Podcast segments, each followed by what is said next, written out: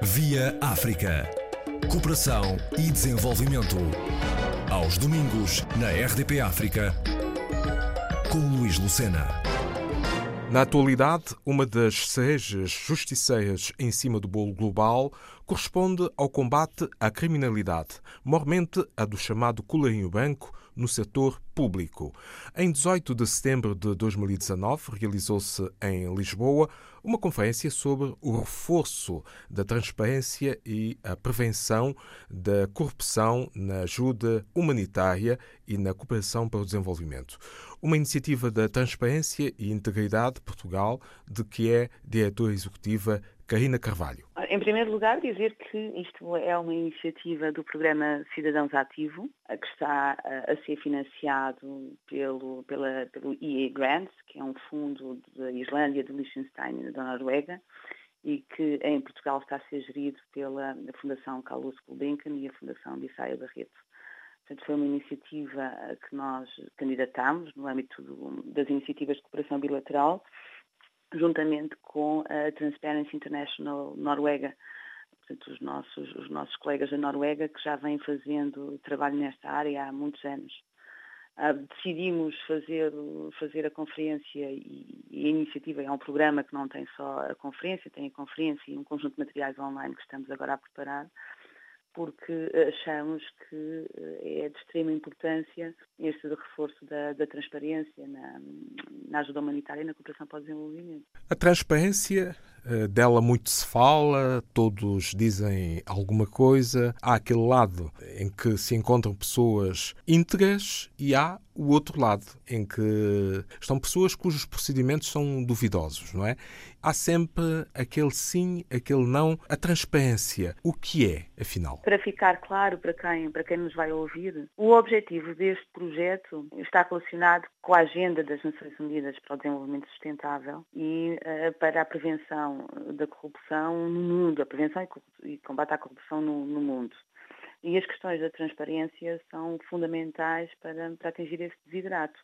Nós, quando falamos no reforço da transparência ah, na ajuda humanitária e cooperação para o desenvolvimento, nós não estamos a dizer de forma alguma que as organizações que trabalham nestas áreas, as organizações sem fins lucrativos, as ONGs, que elas têm problemas de, de, de, falta de transparência ou de falta de integridade. Bem pelo contrário, o que estamos a dizer é que, não raras vezes, a ajuda pública ao desenvolvimento alimenta uh, Estados corruptos. E por isso mesmo, quem é responsável pela implementação dos projetos no terreno, que são as ONGs, e em Portugal, sobretudo as ONGDs, devem ter mecanismos que lhes permitam prevenir o desvio desses fundos e também que mecanismos que lhes permitam combater a utilização errada desses fundos. Esse é que é, esse é, que é o nosso principal objetivo. Mas uh, transparência sempre gerou uh, grandes problemas em meios diversos pela organização em que está integrada. Como é que se conseguiria implementar projetos que levassem as pessoas, os cidadãos, a cumprirem com o seu dever em matéria financeira, em matéria de ajuda humanitária, em matéria de cooperação, eh, sem que houvesse desvios? Um dos, eh, dos principais instrumentos atualmente da transparência é a monitorização cívica. Isto é, permitir-se que os cidadãos consigam eles próprios aceder a informação de qualidade sobre a utilização de recursos públicos. Não podemos esquecer que a ajuda pública ao desenvolvimento é estruturada com base em fundos públicos.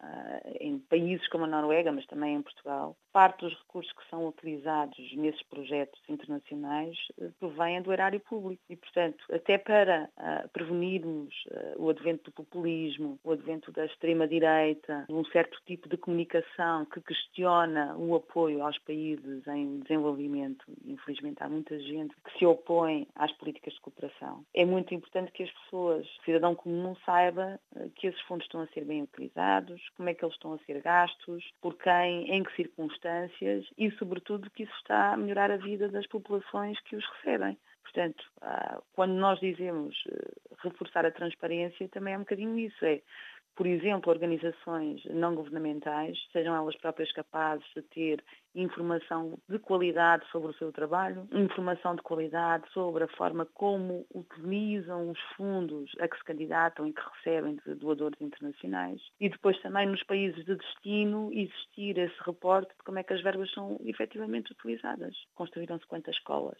quantas pessoas é que foram apoiadas por uma determinada iniciativa, em que é que isso redundou em termos de melhoria das condições de vida. Então é isso que nós advogamos. Importa, portanto, conferir os resultados, não é? Exatamente. É uma questão de check and balance. É o investimento foi feito e qual foi o impacto desse investimento. É muito importante, sobretudo para quem está fora uh, deste, deste, deste, destes circuitos, uh, que não percebe exatamente como é, como é que funciona a dinâmica da, da ajuda pública ao desenvolvimento, pois. ter a garantia de que o esforço que está a ser feito está a mudar vidas. Enquanto isso não for absolutamente transparente, uh, esse, esse esforço e a, e, a, e a, sua implementação, existirá, infelizmente, a dúvida sobre, sobre se está ou não está a ser bem utilizado, ah, e depois, do outro lado, o que temos também é que, infelizmente, em alguns países do mundo, muitos daqueles que recebem estes apoios, esses países são países que pontuam muito mal em termos de, de, de corrupção, é? São considerados alguns dos países mais corruptos do mundo.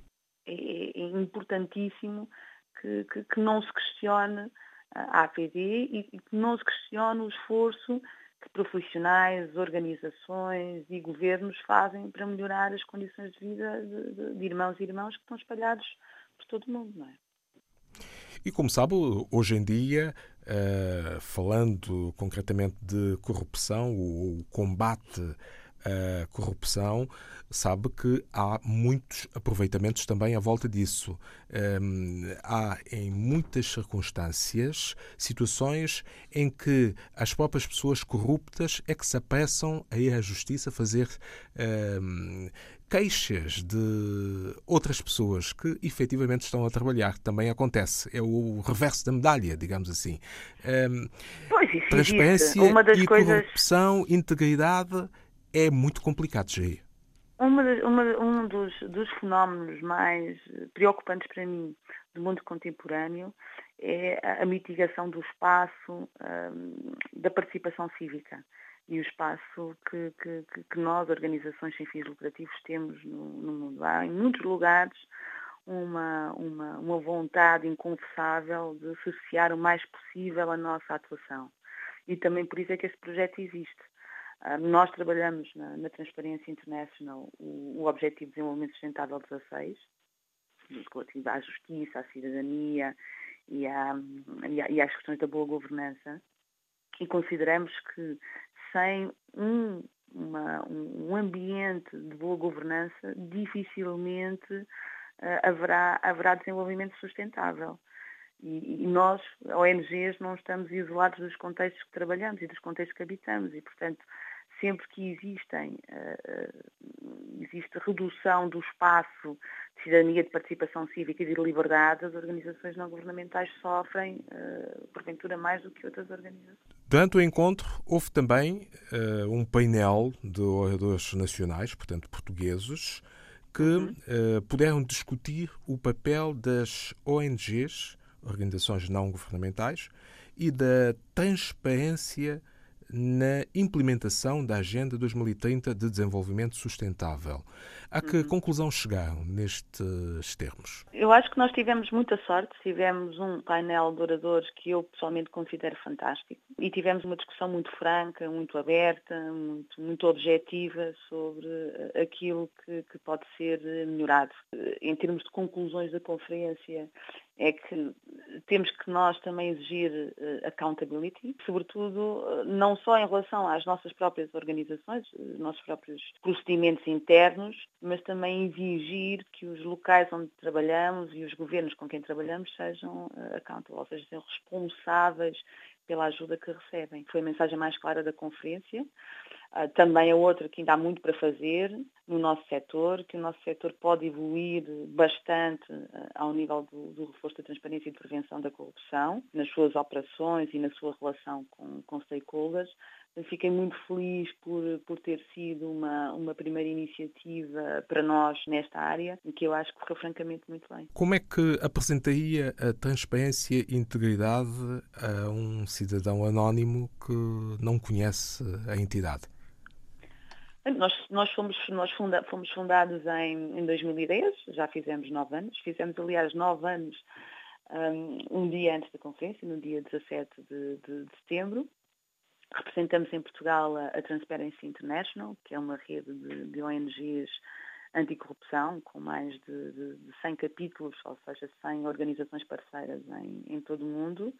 E, e aquilo que queremos é, é, um mundo mais, mais, mais justo, mais íntegro, e achamos que, que isso é possível alcançar eh, se, se, for um mundo livre de, de, de corrupção, desvio de fundos, uh, desvio de, de